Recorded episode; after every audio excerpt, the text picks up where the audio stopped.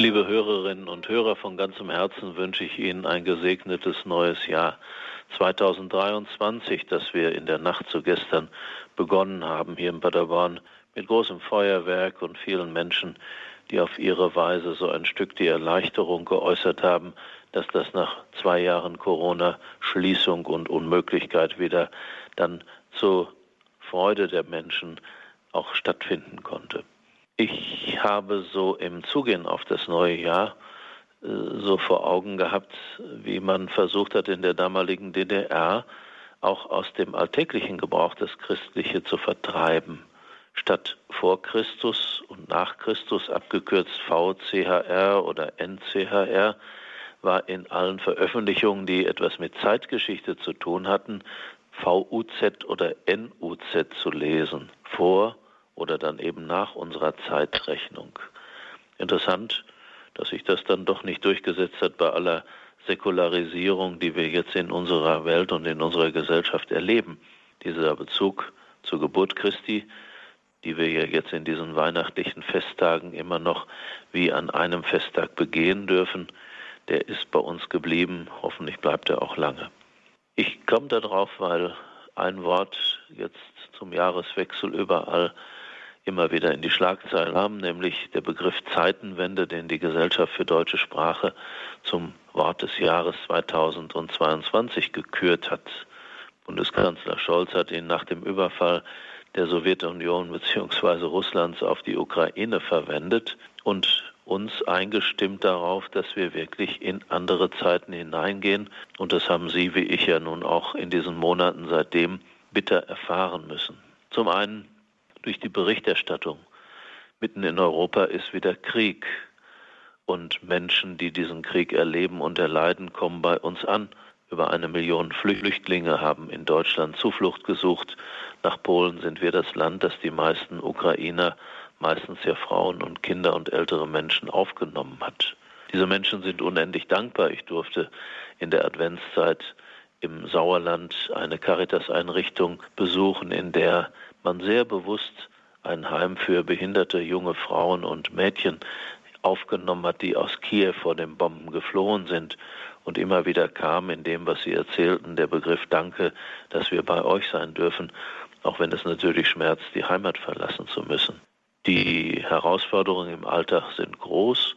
Schulen haben auf einmal keine Kapazitäten mehr. Kinder müssen an das Deutsche herangeführt werden oder werden in Ukrainisch und online unterrichtet, aber dafür muss ja auch Raum und Platz sein. Es bedarf der Betreuung. Hier bei uns in Paderborn, wo wir einen ukrainisch-griechisch-katholischen Priester haben, der aber bei uns in einer Pfarrei eingesetzt war, hat sich auf einmal von einem halben Dutzend Gläubiger seine Gottesdienstbesuch auf ja, manchmal über 100 Menschen verzehnfacht, die also dann Sonntag für Sonntag die göttliche Liturgie mit ihm feiern und natürlich flehentlich für ihr Heimatland beten. Und wir merken diese Zeitenwende im Portemonnaie. Alles ist teurer geworden und zwar so, dass es manchmal wehtut. Von den Preisen an den Tankstellen, die zwar jetzt wieder ein bisschen niedriger sind, aber trotzdem immer noch viel höher, als wir es die letzte Zeit gewohnt waren, bis eben hin zu den normalen Lebensmitteln im Supermarkt und auf dem Markt selber. Zeitenwende. In der säkularen Welt wird so ein Wort verwendet, wenn sich tatsächlich epochal etwas verändert. Wir haben das erleben und erleiden müssen nach den beiden Weltkriegen, wo die Gesellschaftsordnungen völlig auf den Kopf gestellt wurden, wo eine ganz neue Ordnung der Welt sich etabliert hat.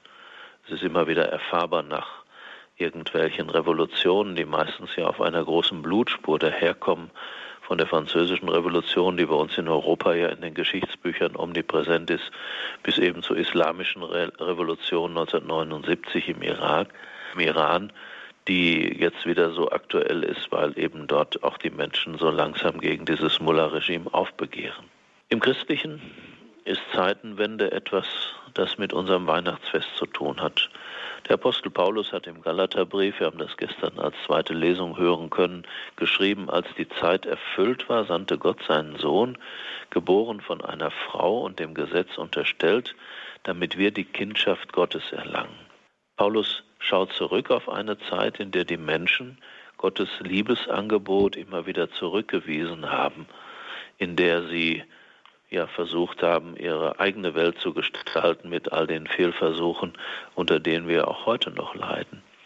Und er sagt, in diese Zeit, wo es jetzt eigentlich gut ist mit all dem, was schlecht geworden ist, da sendet jetzt Gott sein eigenes Fleisch und Blut hinein.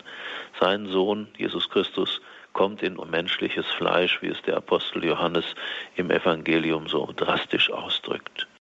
Und damit ist etwas ganz Neues in die Welt gekommen. Natürlich erleben und erleiden wir weiterhin, dass es Krieg und Hass und Not und Ausbeutung und Hunger gibt.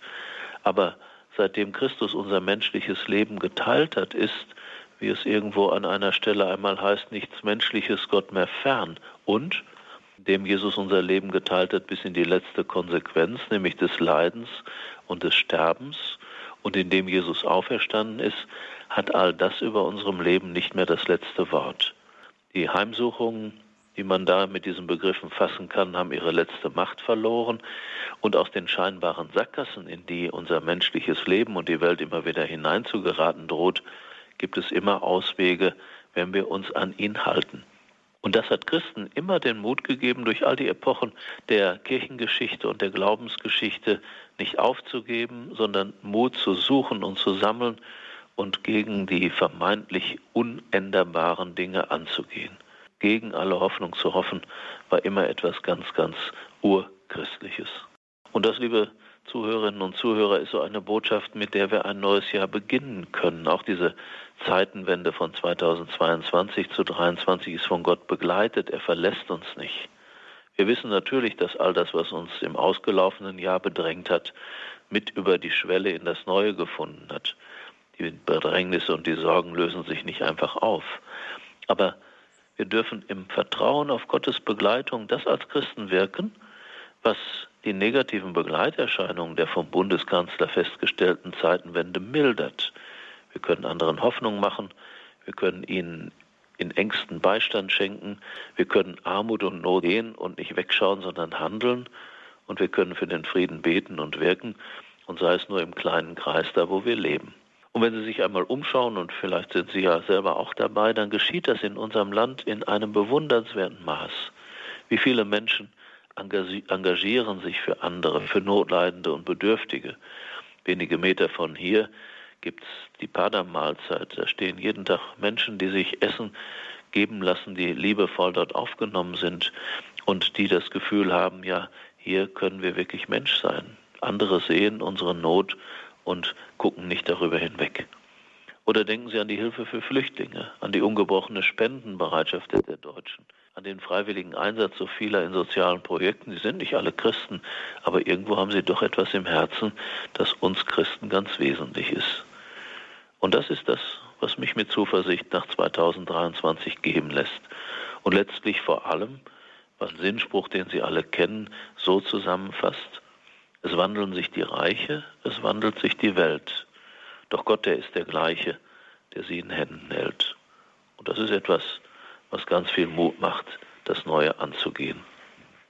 Nun darf ich für Sie und Ihre Lieben und für alle, die Ihnen am Herzen liegen, den Segen erbitten. Der Herr sei mit euch. Und mit deinem Geiste. Der Name des Herrn sei gepriesen. Von nun an bis in Ewigkeit. Unsere Hilfe ist im Namen des Herrn, der Himmel und Erde erschaffen hat. Der Herr segne euch und behüte euch. Der Herr lasse sein Angesicht über euch leuchten und sei euch gnädig. Er wende euch sein Angesicht zu und schenke euch seinen Frieden. Amen. Amen. Und der Segen des allmächtigen Gottes, des Vaters und des Sohnes und des Heiligen Geistes komme auf euch herab und bleibe bei euch alle Zeit. Amen. Amen. Gelobt sei Jesus Christus. In Ewigkeit. Amen.